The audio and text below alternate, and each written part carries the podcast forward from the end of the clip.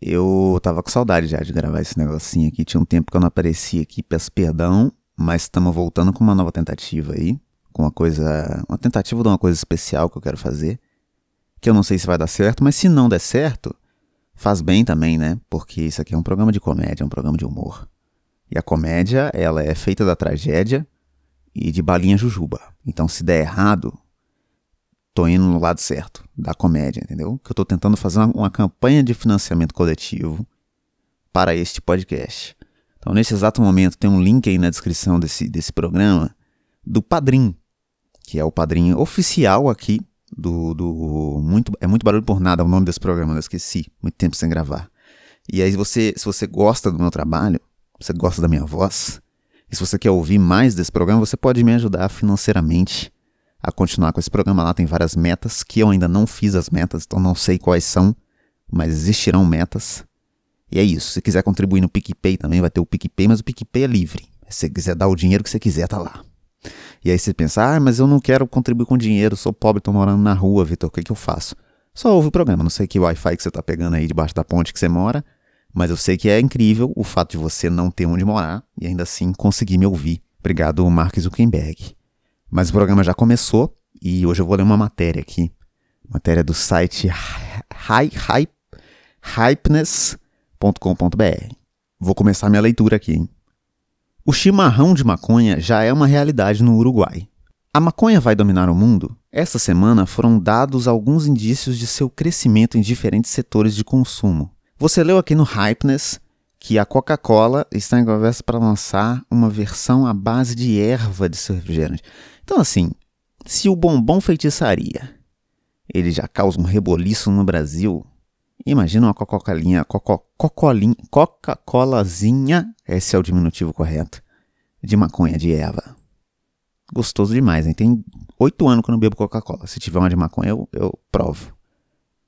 Desta vez, uma novidade que vai agradar especialmente os gaúchos já me perdeu aqui negócio de agradar gaúcho me tirou um pouco da imersão que eu tava. É, uma empresa uruguaia criou um chimarrão feito de maconha, unindo o útil ao agradável. O chimaconha, entre aspas aqui, inclusive parabéns ao jornalista que teve que pensar nesse trocadilho aqui.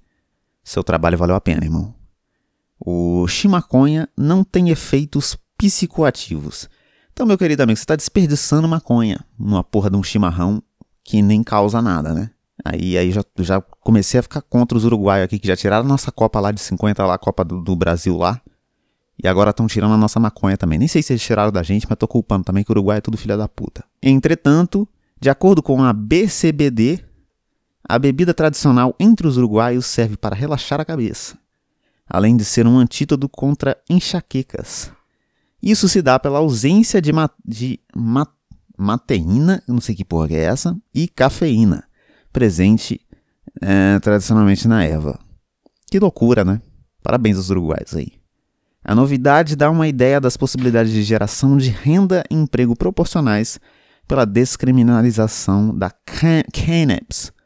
O cannabidinol é um estimulante do sistema nervoso central, então pode ajudar em muitos problemas, como a dor de cabeça.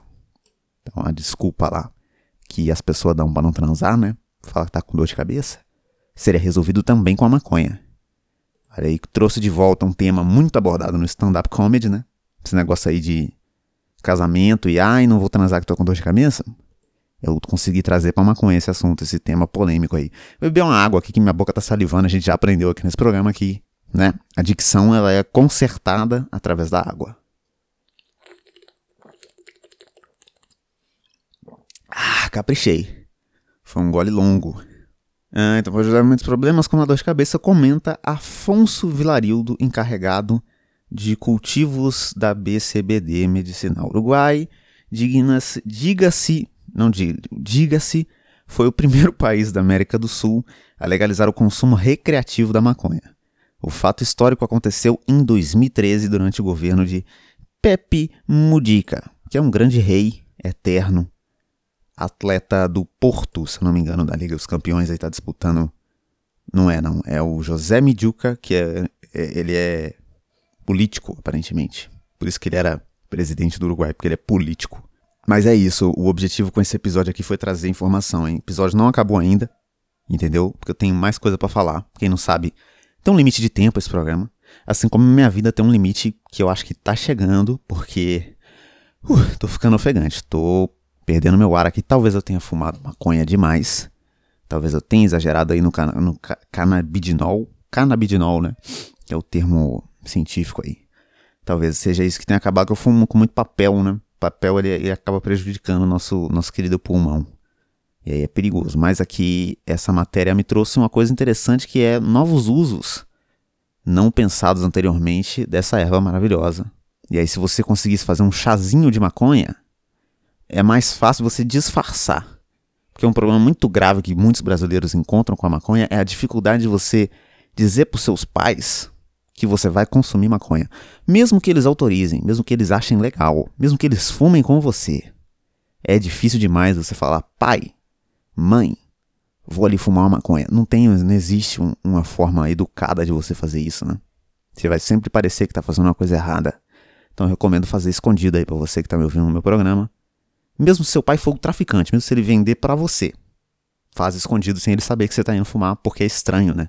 É só responder, então tem duas mensagens aqui que chegou aqui. Resposta seca, vou ignorar, amanhã eu falo com essa pessoa. E tá me desconcentrando do programa aqui, meu WhatsApp. Deixa eu fechar o WhatsApp aqui. É, tô me confundindo, já não sei mais para onde eu tô indo, não sei se isso aqui ficou legal. Muito tempo que eu não faço esse programa, talvez eu tenha perdido aí a mão. Inclusive eu queria entender por que, por que esse termo perdi a mão, né? Eu não sei se vem dessa ideia de porque tem a, mão direita do rei e tal. Será que é daí que. Acho que não, né? Não sei se faz sentido nenhum que eu tô falando.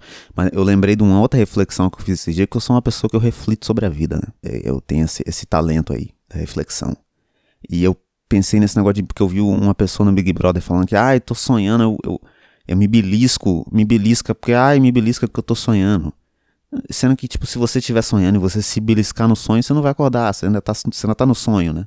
De onde que vem essa lógica aí de que se você tomar um beliscão no sonho, você acorda? Você vai sentir na vida real, sempre que você tá no sonho, não faz, não tem sentido, entendeu? Se você levar um tiro no sonho, você acorda morto? É a reflexão que eu queria deixar para você nesse programa aí. Me ajuda no financiamento coletivo lá, dá dinheiro para mim, que eu sou muito pobre.